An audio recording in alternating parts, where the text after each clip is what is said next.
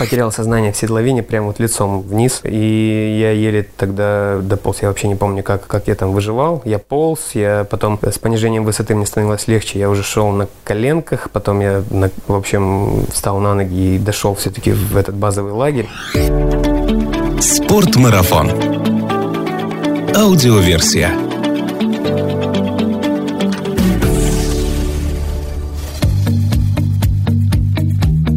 Всем привет! Это Артур Ахметов и Спортмарафон аудиоверсия. В этом подкасте мы немного говорим о спорте, но много об активном отдыхе, спортивных увлечениях, путешествиях, приключениях и снаряжении для всего этого. Если вам нравится наш подкаст, расскажите о нем друзьям. Так вы поможете нам сделать аутдор популярнее, а значит в нашей стране станет еще больше людей, ведущих здоровый и полезный образ жизни. В середине декабря в клубе путешественников Спортмарафон состоялась торжественная церемония победителей первого YouTube YouTube-контеста. На конкурс видеороликов на аутдор-тематику было прислано почти 350 роликов. Жюри конкурса пришлось нелегко, но победитель был определен. Им стал Роман Дачу, путешественник, отец и отличный видеограф. Его работа «Не детская автономка» победила в номинации «Лучший поход с детьми», а сам Роман вошел в команду амбассадоров магазина «Спортмарафон». Мне не удалось поймать Романа во время церемонии в Москве, но он согласился дать мне интервью по телефону.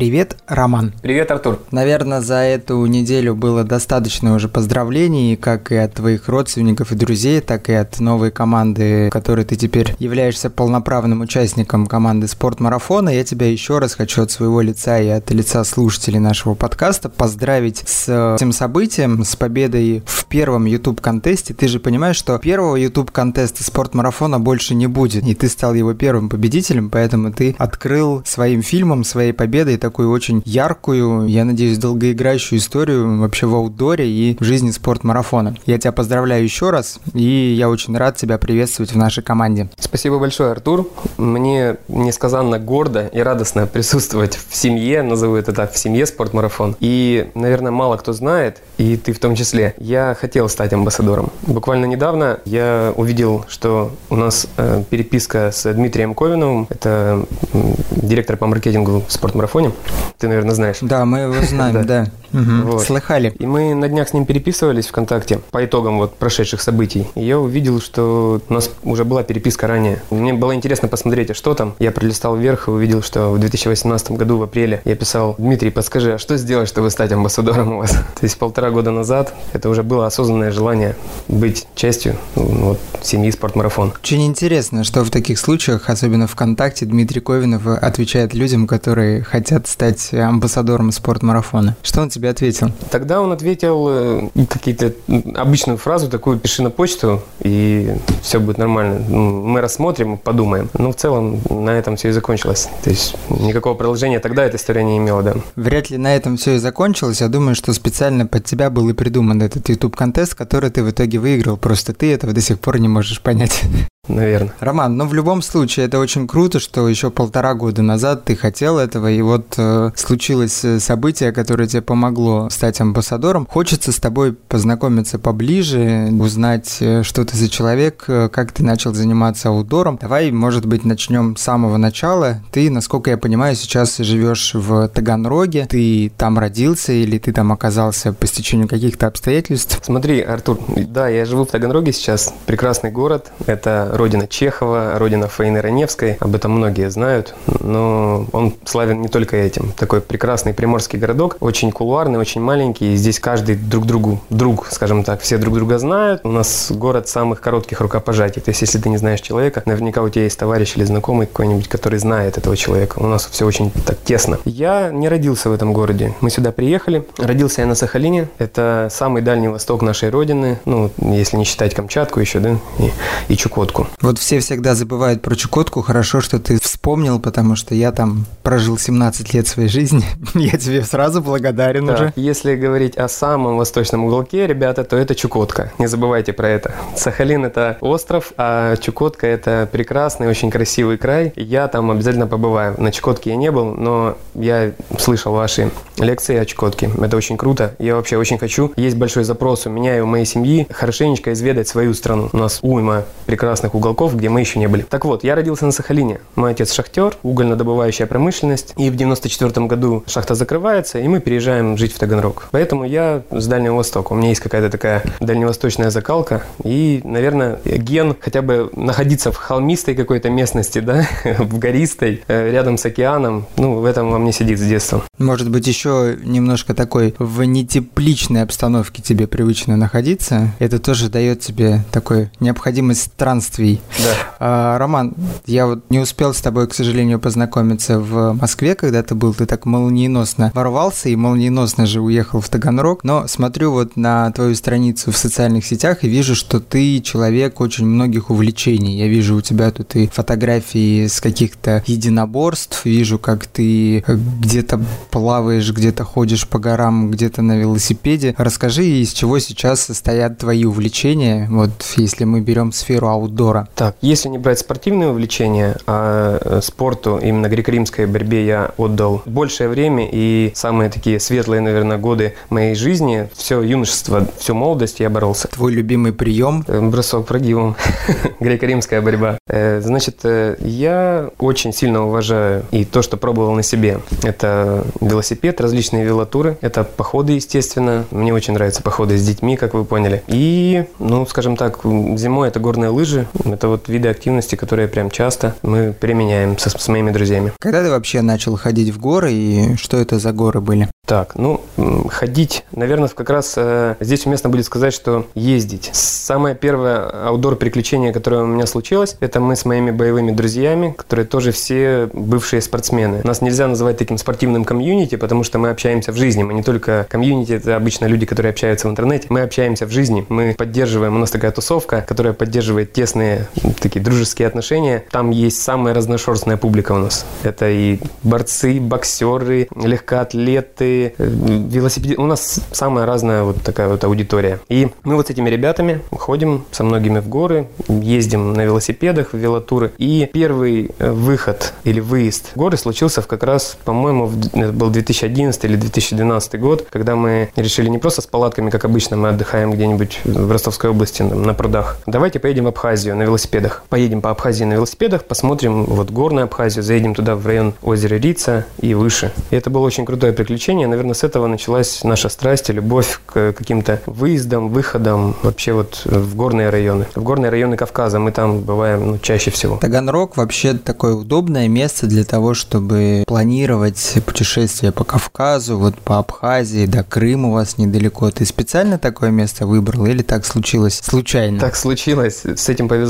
Действительно, Таганрог э, географически расположен очень удобно. Нам сел на машину, да, и ты доехал куда-нибудь, вот ты в горах, да, сел ты на море. Крым, да, тоже, пожалуйста, не так далеко. То есть, и это даже не обязательно там авиасообщение. Это все доступно на машине. Мы сейчас планируем поездку с семьей в Грузию, кататься на лыжах в Гудауре. И мы поедем туда на машине. Это удобное место. Ты упомянул опять свою семью, и мы, конечно же, благодарны твоей семье за участие ее в твоем видеоролике, который стал победителем YouTube-контеста. Расскажи, пожалуйста, как зовут твоих детей, сколько им лет, как зовут твою жену?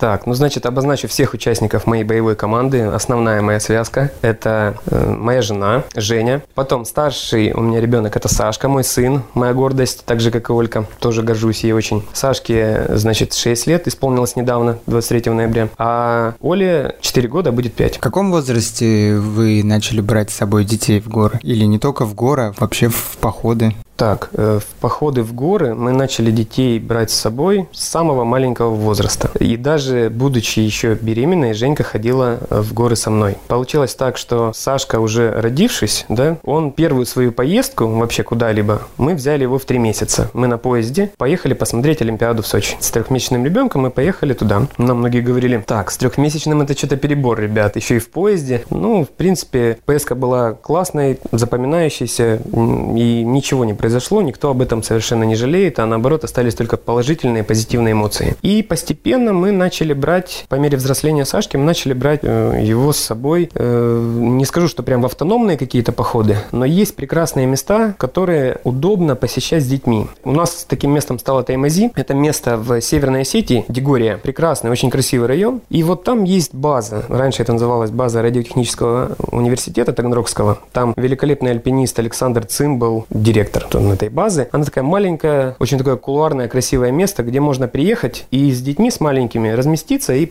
погулять радиально. Таких мест, на самом деле, в России много. Там и Узункол, да, и Улатау, ну, полно таких мест, куда можно приехать и погулять радиально. Не сразу в палатку, да, но в то же время показать детям красоту нашей природы. Твоя супруга Женя, она уже на момент вашего знакомства как-то была связана с походами в горы, или ты привил ей страсть к этому? Это я привил. Я впервые потащил ее, по-моему, в поход как раз по горной Абхазии. И мы туда приехали отдыхать как пляжники. И тут было решено пойти в... Ну, взять с собой рюкзаки и пойти в горы туда наверх, на перевалы Пыв. Там есть такие красивенькие места. И мы спросили внизу у ребят, которые туда отправляются экскурсиями на лошадях, а можно ли туда отправиться. Нам сказали, нет, там еще снег лежит, там все очень так... Ну, в общем, приходите через месяц. Ну, как через месяц, нам уже уезжать, там через несколько дней. И мы все равно собрались, пошли, насладились. Там было ходимо, и было прекрасно. Хотя нас отговаривали внизу. Мы когда спустились, сказали, слушай, мы такое наслаждение получили, и туда уже можно ходить. И они говорят, а, ну вы же роботы, кто же знал? Такую фразу нам сказали, мы ее запомнили. А вот дети ваши сейчас, когда вы говорите им, дети, собирайтесь, мы идем в горы, как они реагируют? Это для них э, радость или все-таки, может, мы дома посидим, телевизор посмотрим? Здесь особая история, особая история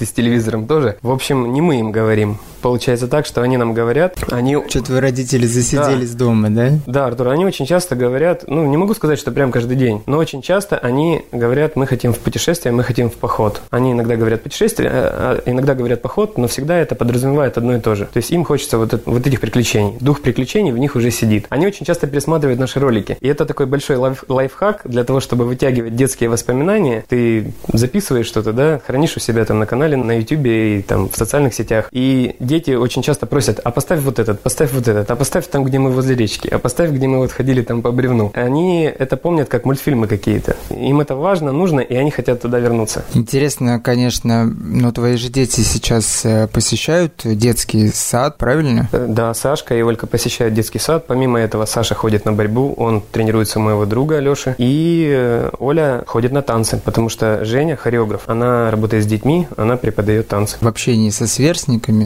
делятся ли они своими вот этими путешествиями, удается ли им сейчас уже привить своим сверстникам такой же интерес к путешествиям? Не наблюдали такого? Я точно знаю, что у Оли это очень хорошо получается. Она у нас очень любит поговорить, и э, у нее есть подружка в садике Таисия. Так вот, Таисия собирается в поход. Я точно знаю, что благодаря Оле Таисия уже просто дергает родителей, и родители уже созревают э, к тому, чтобы сходить в поход. Родители, наверное, заочно тебе говорят спасибо, Роман. На самом деле, походы с детьми для многих родителей, ну и в целом для многих людей, да даже не с детьми, вот покинуть зону комфорта – это что-то такое очень серьезное. На самом деле, все гораздо проще, чем кажется. И вот когда-то я, по-моему, на сайте как раз у Дмитрия Ковина увидел такую информацию, где он писал, ты смотришь на гору, да, она кажется неприступной. Ну вот прям вообще просто отвес. И по мере приближения к ней ты видишь, а вот есть какие-то тропинки, есть какие-то там уступы, то есть есть э, рельеф, по которому можно передвигаться. И это все происходит при приближении. Если сидеть э, и смотреть на нее просто издалека, она так и будет всегда неприступной. Если двигаться к ней, то она становится доступной. Ну и все-таки для детей, наверное, это больше приключение, чем да, какой-то специализированный поход в горы. Для них это М, папа с мамой снова куда-то идут, пойдем-ка мы с ними. Ну, для нас это не является каким-то э, напрягом, не является какой-то работой. Мы как раз туда стремимся и идем, потому что нам хочется прикоснуться к природе, нам хочется отдохнуть. А дети нас в этом поддерживают. Мне с этим очень повезло. Может быть, мы выбрали правильный подход. И там есть определенные фишки, лайфхаки, о которых я хотел бы рассказать, да, зрителям, которые спрашивают. Потому что даже на церемонию YouTube Contest приходила девушка, мы не успели обменяться контактами. Она сказала, что пришла целенаправленно к нам, у нее есть дочь, она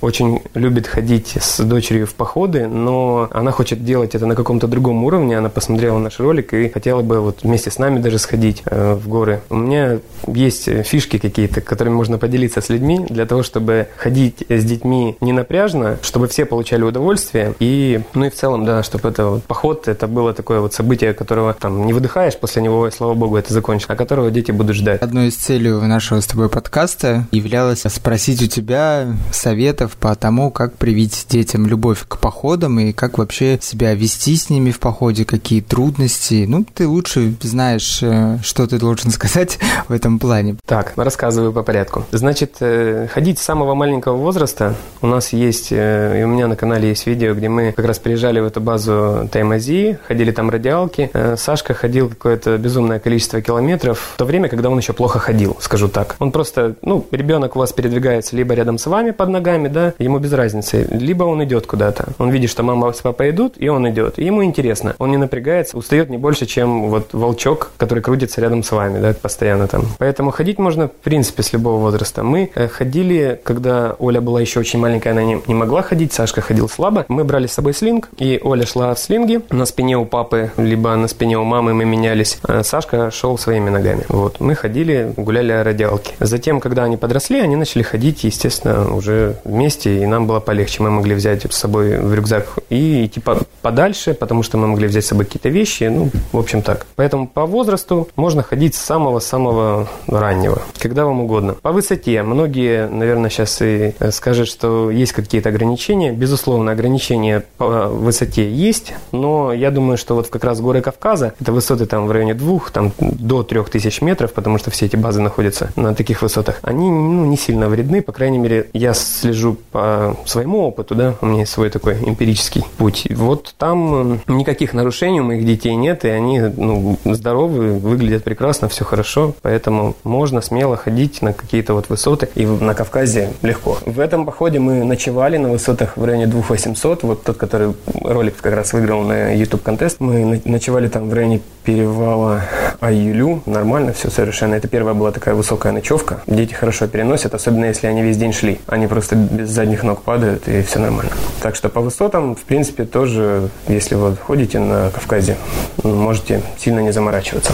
Самый важный момент по интересу, потому что дети, они склонны, дети склонны поднывать, дети склонны конючить, уставать, и когда они устают, они могут э, там вообще просто отказаться идти, и какие-то такие вот вещи могут случиться. Как мы с этим боролись? Здесь тоже все очень просто. В нашем деле главное ребенка обмануть. Детям нужен интерес, всегда нужен интерес. И поэтому, когда вы планируете какой-то поход, вы должны много рассказывать о том месте, куда вы идете, что там есть, какие там животные есть, кого вы можете встретить. Сашке я не раз повторял, когда мы шли. Они, в принципе, у меня уже ну, такие обучены, им нравится это. Но начинала я именно вот с таких э, прибауток, сказок. Мы идем на крышу мира. Как на крышу мира? Говорю, так, мы будем стоять на такой высоте, откуда видно все-все. И ему это интересно, и он спрашивает, а сколько еще до крыши мира? Сколько еще там пройти? Или я ему рассказал, что мы увидим самое большое озеро. Оттуда практически вся вода берется. Ну, и вот такими общими фразами он, как, вся? Да, вся вода. И он идет, ему интересно. И вот такими штуками можно развить у ребенка интерес, здоровый интерес, и тогда он будет идти там быстрее вас, реально.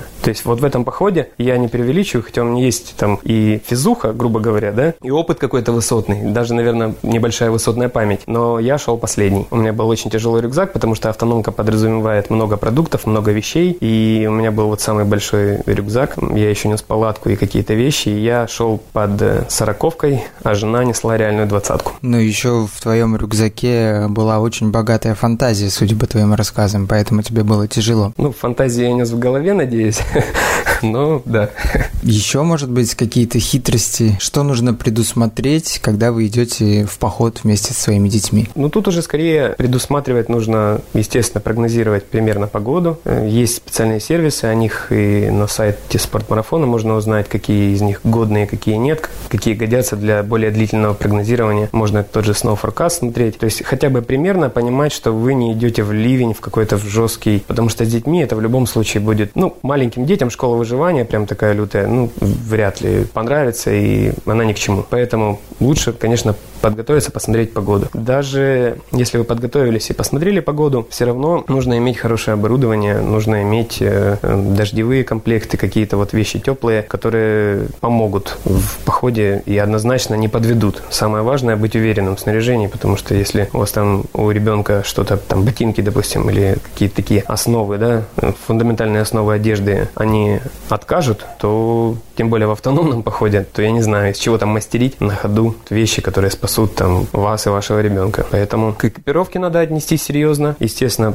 посмотреть э, погоду и продукты. Ну, есть у нас такая фишка, да, мы очень часто сталкивались с грызунами. Мы э, распределяем меню и заматываем в пакеты, плотно заматывая скотчем такие снаряды. То есть у нас каждый день расписан завтрак, обед, ужин. Это вот отдельный такой вот снаряд, который мы вскрываем ножом, и там лежит полностью вот завтрак на всех. Все. Обязательно, естественно, берете с собой трэшбэк. И последнее время мы стали носить с собой газовую горелку, специальную отдельную. Помимо МСР, которую основную мы для приготовления пищи тут таскаем. Мы еще берем с собой для того, чтобы сжигать бумагу, не оставлять после себя мусор. Мы берем с собой отдельный газовый баллончик такой обычный. И вот э, мы сжигаем бумажный мусор весь. Ну, а, естественно, в трэшбэк все, что не сжигается, забирается с собой. В ваших семейных походах вы как-то распределяете роли? Например, папа – это руководитель экспедиции. Мама отвечает за... Ну, скажу так, в семейных походах Папа безоговорочный лидер экспедиции, мама правая рука помощница, и в то же время она отвечает за детей, когда им нужна какая-то помощь, ну, в плане там они с чем-то не справляются, да, Женька им помогает. И приготовление пищи, оно, ну, такое ситуативное, по сути, это могу сделать и я, и также она. Дети тоже помогают. Детей мы обязательно привлекаем для того, чтобы они не были просто сторонними наблюдателями, что вот происходит какой-то процесс. Им нравится быть полноценными участниками команды. Вот у нас команда, я говорю, вот у нас связка, все серьезно, и поэтому там Саша или Оля могут помочь приготовить еду. Или мы пришли куда-нибудь, а видим, что люди до нас, кто-то там оставил мусор. Ну, есть там где-то валяется фантик, какой-то бумажки, где-то этикетка, где-то пластиковая бутылка. Я им говорю, ребята, есть такой квест, мы сейчас очистим природу. Они очень любят это делать, собирают все, вот пробегаются по полянке, и кто больше всего мусора насобирает, тот вот и самый большой молодец, что-нибудь получает, какую-нибудь плюшку дополнительную. Я прям вот слушаю тебя, я понимаю, что ты не просто амбассадор, ты просто подарок с кавказских вершин. Подарок с кавказских вершин. Роман, а скажи, сейчас э, тебе чаще удается ходить э, трекинги и в походы с семьей или все-таки одиночные походы у тебя тоже случаются? Ну, не одиночные, а в составе других команд. Так, ну, э, скорее всего, чаще у меня получается ходить с моей основной командой. Ну, вернее, основная команда, честно скажу, это вот сейчас моя семья. То есть это команда, которая подтягивается к большим высотам, к серьезным уже каким-то свершениям. У нас большие планы на предстоящий период. А команда, с которыми мы ходим и пробиваем какие-то маршруты для себя интересные, у меня есть э, три боевых друга. Это э, Дима,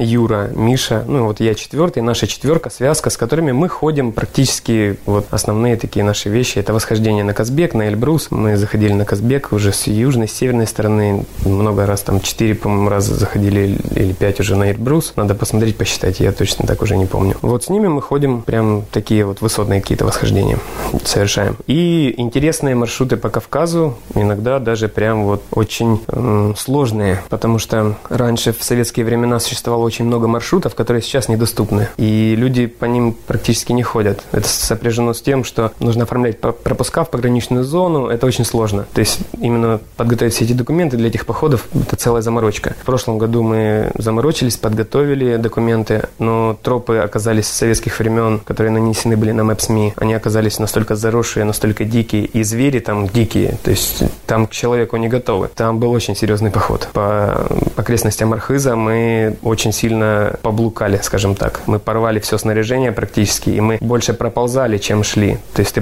проталкиваешь рюкзак, и потом пролазишь сам. Там, ну, такие были места. По экстремали ты тоже любишь? Очень, да. Я вообще считаю, что человек э, способен на все, но, конечно, один раз.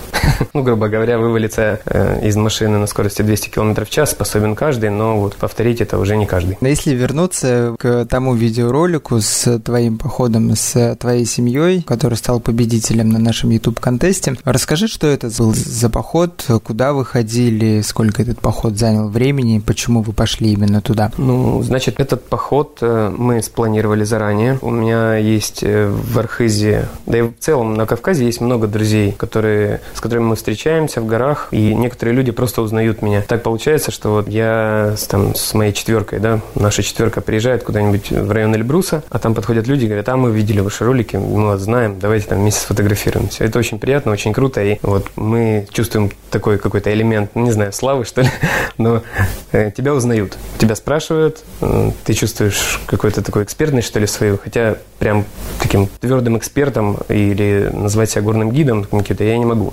Так вот, есть ребята, которые помогли с маршрутом, который будет оптимален для детей такого возраста. С детьми такого возраста, когда у тебя одному ребенку 5 и 4, это я бы назвал самые сложные походы в плане психологическом для детей. Я прекрасно понимаю, как можно пройти автономный поход с маленьким ребенком. Это не, не проблема вообще, э, когда ты э, в слинге пронес его на себе. Вообще никаких проблем. Я понимаю, как пройти поход с 7-8-летним ребенком, когда он уже физически более окрепший и когда он готов да, к каким-то таким вещам, даже психологически больше. А вот дети возраста 4-5, это очень сложно в плане того, что если они психологически не готовы, ну, пронести на себе ты его не пронесешь, потому что это уже прям такой вес помимо своего там 40-килограммового рюкзака, да? И э, если он отказывается напрочь, то все, получается у тебя ну, поход сорван. А если это автономка, то у тебя может поход сорваться где-то в середине пути. Тебе что, идти прямо, что возвращаться, ну, понимаешь, да? В любом случае. То есть, поэтому очень повезло с тем, что у меня команда прям супер.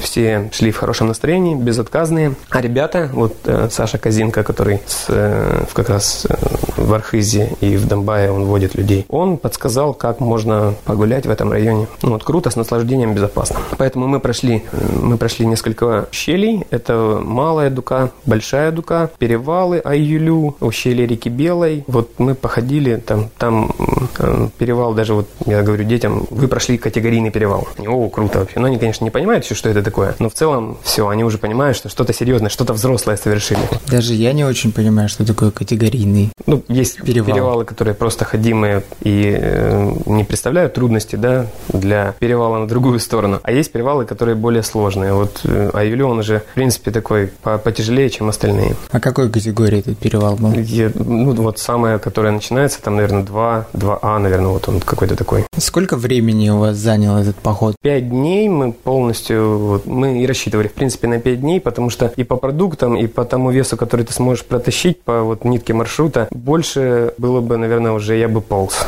Я и так, в принципе, полз.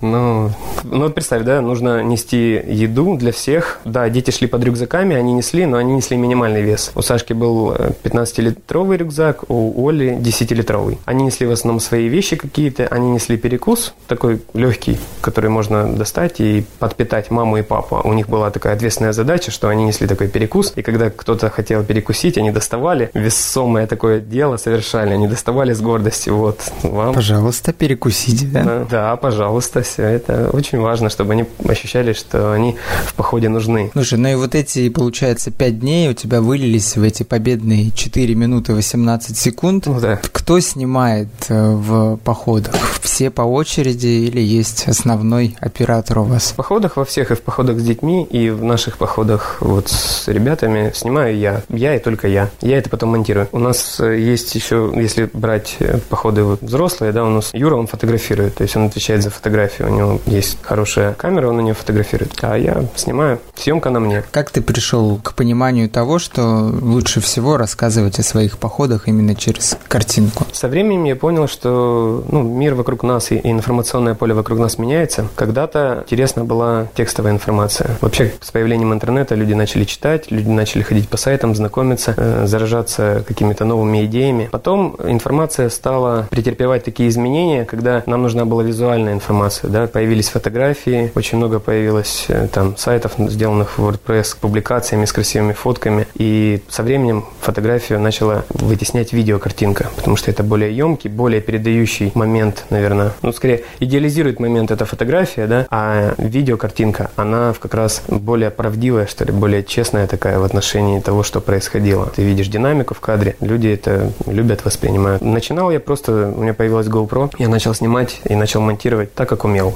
Ну, в принципе, и сегодня я снимаю и монтирую так, как умею, просто изо дня в день стараюсь прогрессировать, стараюсь понимать, какой контент вообще, в принципе, не только мне, да, на память для моей семьи, для моих детей нужен, но и как его будут воспринимать люди. Люди сейчас... И мне нужно тоже меняться сейчас. Я понимаю, что клипы... Я очень раньше очень любил просто делать обзорный клип какой-нибудь о том, что было. Клипы не так активно сейчас воспринимаются, не так хорошо, как какие-то фильмы маленькие, короткие, где не просто манекены двигаются под музыку, где люди что-то говорят, высказывают свою критику, высказывают свой опыт. Это нужно, да, вставлять в видео.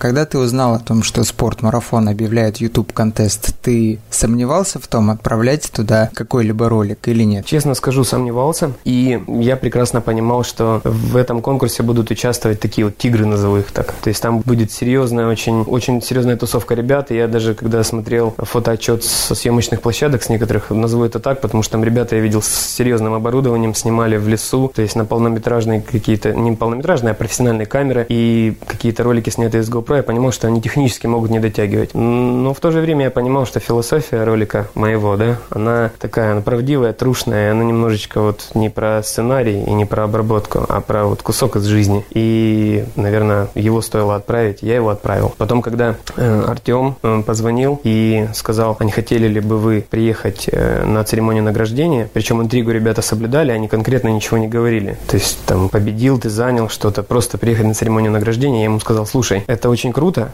потому что это может изменить жизнь моих детей. Они поедут в другой город, в Москву, они там никогда не были. Они поедут в другой город, познакомятся с какими-то интересными людьми, и поедут они именно по той причине, что они ходили в поход в такой сложный, за который они, кстати, получили подарки уже. Вот. И любое такое мероприятие, оно рассматривается мной как инвестиции в будущее детей. Это круто, и вообще спасибо еще раз скажу спортмарафону за то, что вообще проводили этот конкурс, и за то, что все так произошло. Твоя основная площадка по размещению роликов, которые ты делаешь? Это YouTube и Контакт. Как называется твой канал на YouTube, чтобы люди, которым понравился один твой ролик, могли посмотреть другие? Э, он называется по имени и фамилии э, Роман Дычук, и я думаю, что это правильно. В свете того, что сейчас произошло, будем развиваться и будем уже снимать в новом, более интересном формате. Появится приписка, да, Роман Дачук, амбассадор магазина «Спортмарафон». Везде в социальных сетях я уже эту приписку обязательно добавил, потому что, ну, я же говорю еще раз, это было мечтой, поэтому это я сделал с удовольствием. Ты знаешь, что однажды попав в команду «Спортмарафон», это на всю жизнь? Это очень приятно, и э,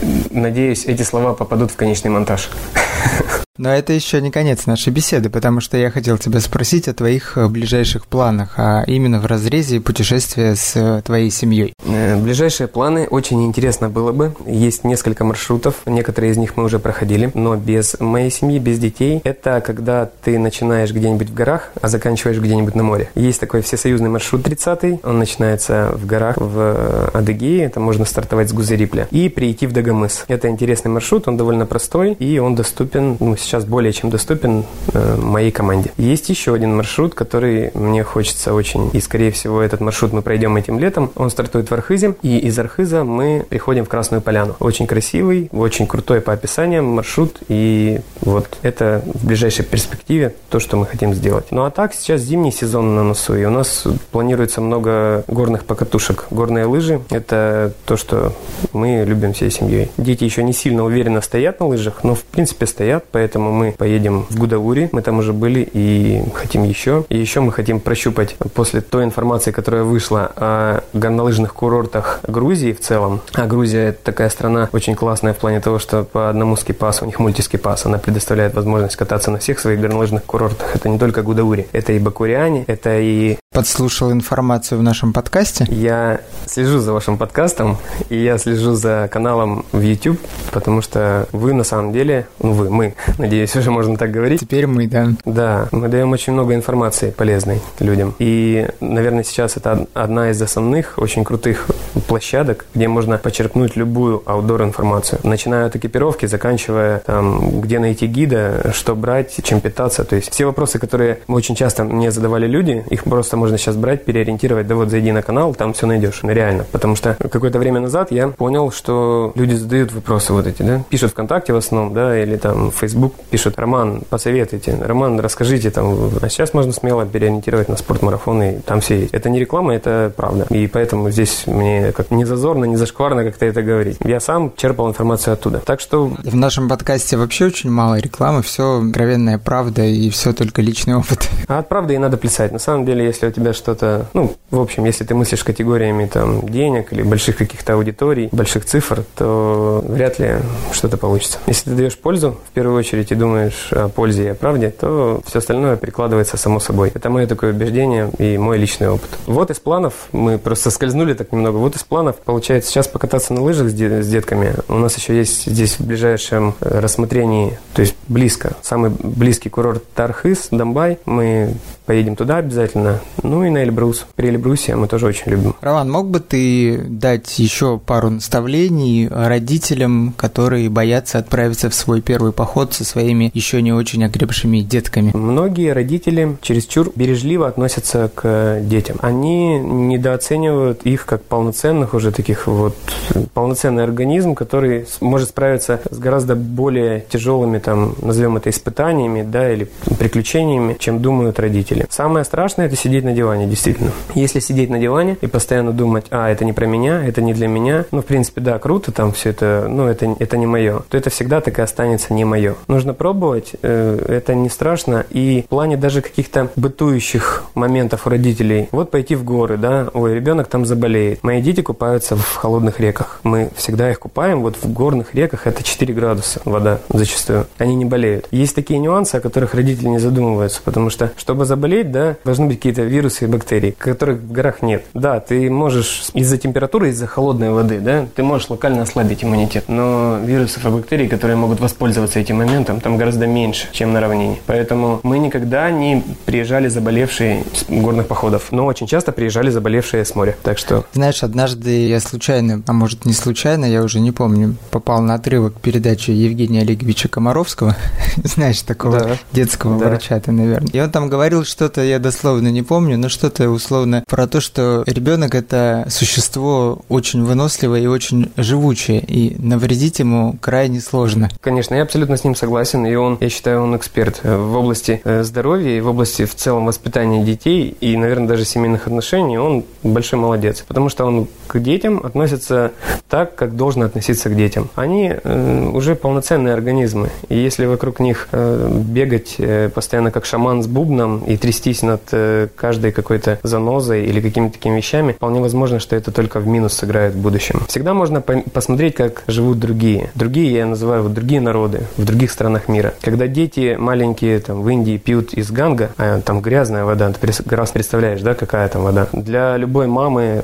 в России это был бы шок. Ну, не для любой, но большинство, большинство мам просто было бы там повержено в шок. Как так? Это сразу же дизентерия, да, это сразу там да, умрет ребенок. Просто с детства, опять же, иммунитет ребенка, он тоже претерпевает изменения. Я считаю, что не надо, конечно, прям забрасывать его, бомбардировать какими-то испытаниями. Но и чересчур оберегать тоже не стоит. Роман, мы сейчас с тобой записываем этот подкаст. На календаре последняя практически неделя декабря. Мог бы ты поделиться с нами своим самым большим открытием в 2019 году? Но давай это будет не твое новое амбассадорство в нашем магазине, а может быть что-то еще? Сложно сказать. Видимо, оно в любом случае косвенно связано с амбассадорством, потому что для меня было большим открытием, насколько действительно моя связка, да, Женька, Сашка, Олька, насколько они они сплоченные, и насколько это круто, то они могут то, что они делают вот сейчас, да. И у меня, соответственно, с этим уже э, строятся дальнейшие планы. Ага, мы смогли это, и в принципе, да, значит, у нас планочка постоянно будет повышаться. И если говорить об открытиях, то вот это открытие, наверное, было самое такое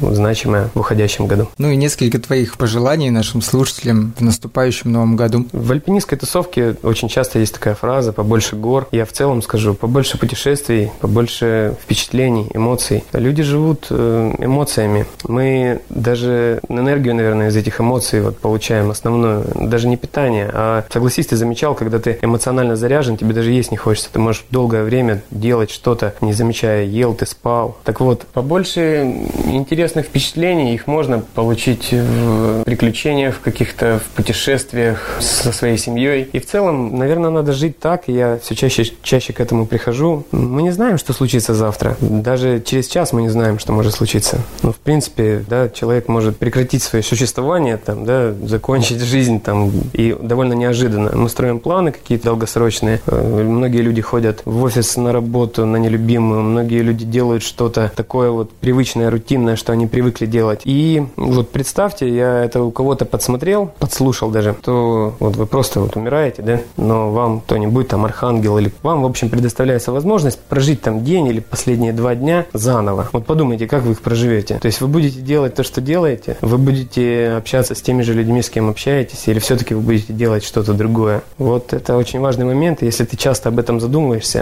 эти мысли, они как раз толкают тебя на какие-то ну, расширение границ, на новые эмоции, на новые на какие-то новые горизонты. Рома, ты очень крутой собеседник, ты крутой отец, и я очень рад, что ты теперь в нашей команде. Я тебя еще раз поздравляю с этим клевым событием. Привет огромный передавай своей семье. Ну и спасибо, что нашел время поговорить со мной по телефону. Ты в Таганроге, я в Москве. Ну вот в 21 веке мы живем э, в сферу таких технологий. Но все же, когда у меня будет возможность увидеть тебя лицом к лицу и пожать твою мужественную руку, я обязательно это сделаю. Спасибо большое, Артур. Мне очень приятно побеседовать с тобой. Мне очень приятно э, рассказать слушателям. Я сам слушаю подкаст, это очень круто. Вы первые, кто это делает в России. Это очень удобно иногда в машине там включить, да, и послушать. В общем, вы занимаетесь э, очень крутым делом. Мы занимаемся теперь очень крутым делом. И с наступающим, наверное, Новым годом всех. И побольше вам путешествий. Счастливо.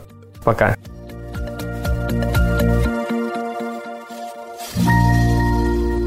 Спортмарафон.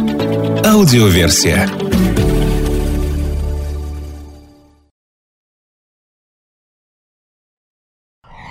У меня есть действительно одна такая интересная история. Я даже могу потом скинуть фотки. Фотки уникальные, их можно хоть для Discovery, хоть для National Geographic продать. Они реально крутые, они мои. То есть это такой уникальный контент с точки зрения там фотографий. В 2012 году первое восхождение на Эльбрус. Мы с ребятами, получается, приезжаем туда. А я после спортивных сборов, я весь такой, знаешь, в форме. Я отношусь к восхождению как к спортивному соревнованию. И такой пожилой работник лавинной службы, Исмаил его звали, он говорит, ты не поднимешься. Я на него смотрю, так в смысле не поднимешься. Туда женщины и дети поднимаются, ну, я имею в виду постаршие дети. Я не поднимусь, я приехал, сумку бросил и кросс в Терсколе пробежал сразу же, я чувствую себя великолепно. Я не поднимусь, я туда забегу. Говорит, нет, ты не поднимешься. Блин, я думаю так. Ну, дядя не разбирается, дядя не понимает, он моих физических кондиций вообще не может понять, ощутить. И действительно, он был прав, я там потерял сознание в седловине прямо вот лицом вниз, и я еле тогда дополз, я вообще не помню, как, как я там выживал. Я полз, я потом с понижением высоты мне становилось легче, я уже шел на коленках, Потом я, в общем, встал на ноги и дошел все-таки в этот базовый лагерь. И когда спустились, я просто кричал, что ты мне не, не сказал, что это все так жестко. Вот. Он говорит, слушай, ну я тебя предупреждал. Это не спортивное соревнование. Тем более, когда ты относишься к высоте, как к чему-то такому, что можно так сильно вот прям в классическом понимании натренировать. Вот ты тренировался, да, там борьбой занимался, там бегал, что такие, подводку какую-то делал. У тебя на равнине мышцы очень сильно привыкли есть кислород. А усмирить ты себя не можешь. С этим связаны основные проблемы, потому что парциально кислорода становится меньше, да, и ты, да, прям испытываешь все вот эти вещи, о которых в своих лекциях говорит Сергей Веденин. Так вот, на горе тогда, на Эльбрусе, произошло такое событие. Мы тогда слабо понимали вообще, что такое экипировка, понимали, что нужна какая-то теплая обувь, какие-то теплые там э, штаны, подштаники, и, в общем, в целом относились, нужно потеплее так одеться, как капуста, и все будет нормально. Там был такой прокат в Терсколе, он назывался Культур-мультур, по-моему, какой-то у него такое название специфическое. И нам там предлагали двухслойные альпинистские ботинки и говорили, что даже это не является гарантией, потому что на высоте кровь начинает гоняться по малому кругу, очень мало достается конечностям, мозг дает сигнал экономии кислорода, и, соответственно, у тебя работают основные там жизненно важные сердце, мозг, а конечностям достается мало, и поэтому прям вот э, будет холодно и рукам, и ногам, и иногда даже двухслойные альпинистские ботинки не спасают. Ну и мы поняли, да, действительно, обувь должна быть годной, обувь должна быть теплой, но на акклиматизационном выходе выходе на скалы Пастухова я встречаю человека, который идет босиком. Я сначала подумал, что это признаки, вот тогда не знал, что такое горная болезнь, но я думал, что у меня горняшка. В смысле, мы в обуви в двухслойной, погода такая подметает, то есть, ну, суровая. Идет человек, он в шортах, он босой, у него маска, он чуть-чуть намазан кремом от обгорания и рюкзак, палки, он в шортах, все, из одежды на нем получается только шорты. И он босой. Я подошел, спросил разрешения у него пофотографировать, я его пофотографировал. И в целом он пошел дальше. Я спросил у него, куда, он сказал, он идет на вершину. Причем на вершину обычно выходят в 12, в час, там в 2 некоторые группы выходят. Это сопряжено с временем Че, временем возврата, потому что обычно на Эльбрусе после двух начинается такая непогода, и лучше в это время уже вернуться в лагерь. А он идет, получается, по такому хронометражу, что он на вершине будет в самый холод, да и в целом вернуться в тот день, ну, я думал, что он реально погибнет, потому что в тот день МЧС заворачивала, она просто не выпускала никого. Метель была такая, что сложно было открыть дверь вот из будки, в которой мы сидели, в которой мы ждали. Вот эта будка, она, получается, на приюте. Из-за такого ветра сильного и снега ее было тяжело открыть. Этот человек шел наверх. И самое интересное, что с этим человеком я встретился через год. Он выжил, на вершине Эльбруса он был, и через год уже мы с ним поговорили. И это вот такие мистические штуки, которые начинают, э, когда начинает с человеком происходить, человек начинает верить в какие-то возможности и вообще в целом по-другому относиться к жизни. Мы тогда с ним поговорили, он объяснил вообще свою философию, он объяснил, кто он и что он там делал, и как он вообще ходит вот в таком виде. Ходит реально без обуви. Ты можешь себе представить такое? Ты когда-нибудь слышал о таком? Вот единственный момент высота, которая ну, добавляет экстрима ко всему этому. И получается, что очень сильная непогода была, действительно. Я помню, у меня есть фотографии, когда мы выходили, и погода уже была идеальной. Ну, как мне сказали, по сравнению с тем, что было, это идеальная погода. Все равно она такая, ну, неприглядная. Человек идет один, и он совершал паломничество, он каждый год это делает. И найдутся люди, наверняка даже среди наших слушателей, которые встречали этого человека. По крайней мере, я потом, когда пытался найти информацию о нем, на риске была даже статья о нем, о этом человеке, тоже кто-то писал, и что увидели такого человека, он был одет точно так же, как тогда, когда я его сфотографировал. Он э, встретился мне через год в высокогорном селении в Абхазии, в Псху. Есть такое селение, оно очень заброшенное, удалено от цивилизации, там живут люди в большинстве своем староверы. Так вот этот человек ходит по определенным местам, такие места силы, он старается их посетить. Псху является одним из них, по его мнению. И Эльбрус, гора, она является священным местом ариев, как он сказал, и он туда вот ходит. Очень интересный человек, очень много мне тогда рассказал и о возможностях человека, безграничных возможностях. По сути, я не только узнал, я еще и увидел. Вот такая интересная встреча произошла со мной сначала в 2012, потом там в 2013 году. И для меня вообще феноменом был сам человек, да, то, что он такую погоду смог зайти, и в целом это, ну, что мы встретились через год в другом месте, это не просто так.